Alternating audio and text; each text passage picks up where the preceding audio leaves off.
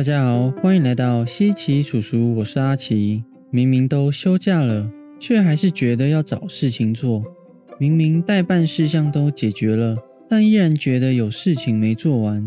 我明白，你只是希望把事情都尽善尽美，但你可能不知道，抗压性太强比没抗压性更可怕。今天我们就来聊聊过度的责任感与压力是如何搞垮我们的吧。在开始之前，在这里阿奇邀请大家，如果想要每周都获得满满的生命热情能量以及小知识，欢迎到我们的 YouTube、IG 以及 Podcast 按个追踪及订阅哦。那我们就开始吧。提到抗压性，大家一定都认为这是一个非常重要的能力，既能应对工作上的困难，也能让我们在生活中遇到的所有问题，最终都迎刃而解。甚至适度的压力能够激发潜能，使我们表现得更好，更是使我们进步的原料之一。但是在书籍《心好累，抗压性太强反而会生病》，精神科医师教你不再被压力击垮的三十个练习，书名就已经表明了，大家就是因为抗压性太好才会生病。在现在凡事都追求效率的高速年代，甚至还传递着一个观念。我们应该要有尽善尽美的完美形象，像是在公司要当个好员工，在家要当个乖小孩，在朋友面前要当个好朋友。面对这些身份，我们反而还不能随意放弃含泪，因为这么做就好像会被贴上一个草莓族、不负责任的人的标签。种种原因导致了我们工作超时、家庭重担、人情包袱等等结果，使得身心灵都失调。而最后，明明是想要把一切都处理妥当当的，但因为没有照顾好自己，反而让自己成为了搞垮生活一切的起爆点。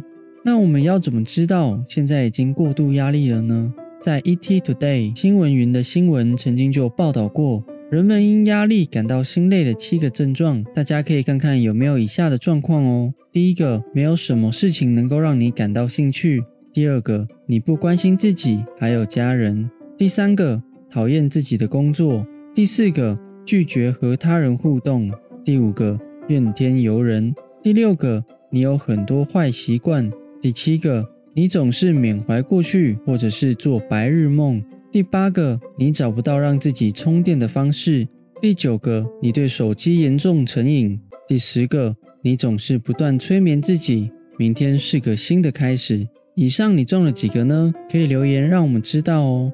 或者是你想要知道现在的压力指数有多高，可以到资讯栏下方的链接做压力指数测验哦。那这些心累的状况是如何造成我们身体重大的影响呢？分享各大健康知识的网站 iHealth 里面的一篇文章就提到了这件事情哦。相关链接我也会放在资讯栏，欢迎大家查阅哦。当脑部接收到压力的警讯时，身体就可能启动防御性反应，影响内分泌系统及神经系统的运作。过度的话，也可能出现急性与慢性的影响，进而诱发疾病或使疾病恶化。像是急性影响常见的症状有疲劳、焦虑、头晕、头痛、睡眠障碍、注意力不集中、血压升高。心率不整，这些都是可以马上觉察到的状况哦。所以常常有这些状况困扰的朋友，记得寻求专业的资源协助哦。而慢性的影响是我们最不容易发现，但是一旦发现了，可能是已经发生无法挽回的局势哦。像是第一个，长期压力会不断刺激交感神经及肾上腺素，使得血压上升、小动脉收缩、脂肪囤积。最后引发高血压及心肌梗塞。第二个，情绪压力可能使血压变得起伏不定，使血管内的硬化斑块破裂或脱落，在血管中产生急性血栓，引发脑中风。第三个，长期压力可能促使胃酸过度分泌，而造成胃溃疡，甚至改变肠胃的蠕动，造成腹胀或腹泻，就容易引发肠燥症哦。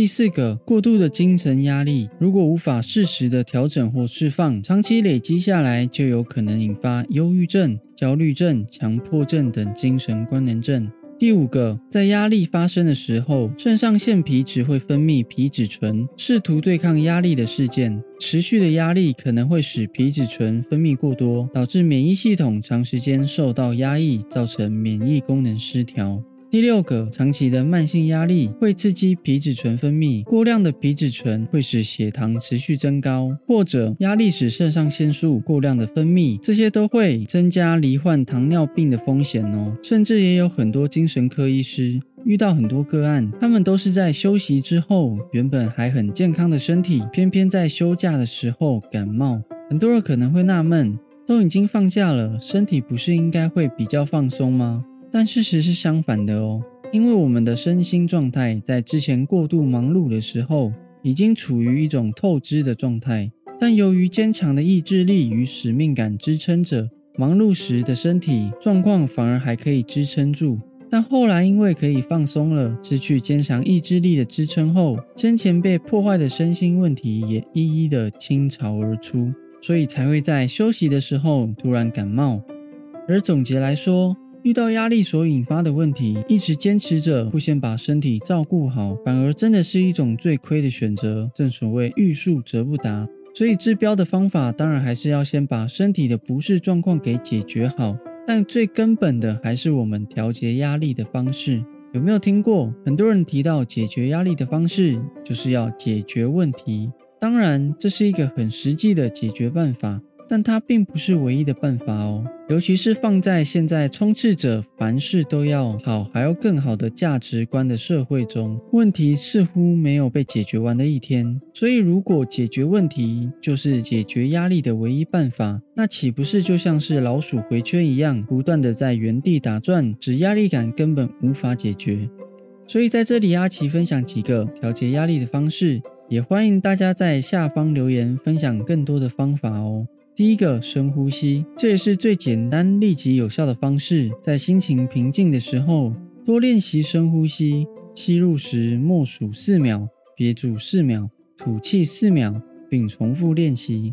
这样在感到压力大的时候，就能很自然地运用深呼吸来舒缓压力。关于呼吸的其他办法，未来七奇叔叔也会跟大家分享哦。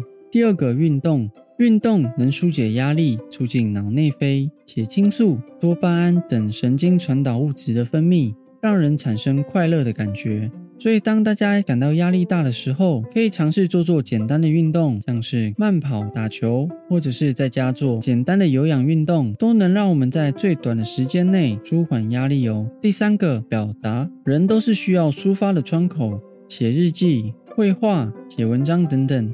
都是一个很适合用来表达自我不满或者不悦的方式哦。甚至现在的人反而能利用属于自己的表达，让压力来源变成了一种创作，成为了与他人共鸣的共同语言，达到共鸣与互相理解的效果。不只能够抒发，还能更正视自己的压力来源哦。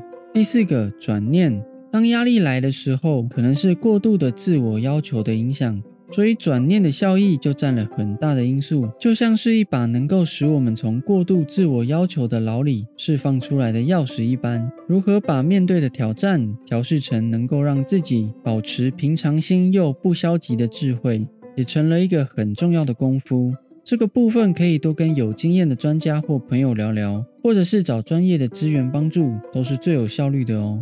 以上听完这些，你有准备好要好好的释放自己的压力？重新好好照顾自己，爱自己一番吗？希望今天这部影片可以让大家听见需要被你关爱的身体的声音，重获对生命的热情吧。如果这部影片有帮助到你的话，欢迎帮我们按个追踪及订阅哦。也欢迎在下方留言，你都怎么调试压力呢？我是阿奇，大家下次见，拜拜。